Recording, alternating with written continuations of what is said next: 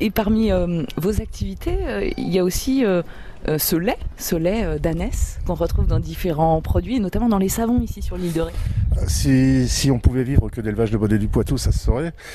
donc je, oui, j'ai développé une, production laitière en 2005. J'ai commencé en 2005. J'approvisionne maintenant une, une, savonnerie qui est basée à Lois, dans le village de Lois, qui se visite. C'est la seule fabrique de savon avec notre lait. voilà, il y a différents commerçants qui le vendent, mais ce savon est très reconnaissable au logo de l'entreprise qui est une tête d'âne dans un cercle. Donc quand c'est estampillé, c'est que c'est bon, c'est que c'est d'ici. Voilà, c'est d'ici et c'est sûr.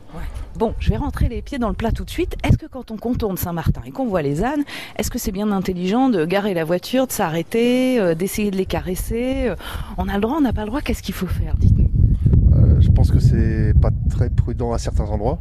J'ai ouvert d'une façon un petit peu différente cette année pour que les gens en profitent d'une façon plus sécurisée. Voilà, ce que je demande simplement, c'est que ne soit pas donné à manger et ne pas rentrer dans les enclos parce que sinon je serais responsable d'un incident. Ne pas donner à manger, c'est très important parce qu'ils peuvent en être malades.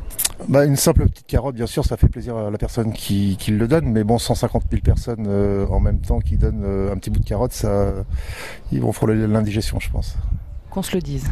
Euh, alors là, on est, on est juste à côté euh, de ce magnifique parc à l'entrée de Saint-Martin.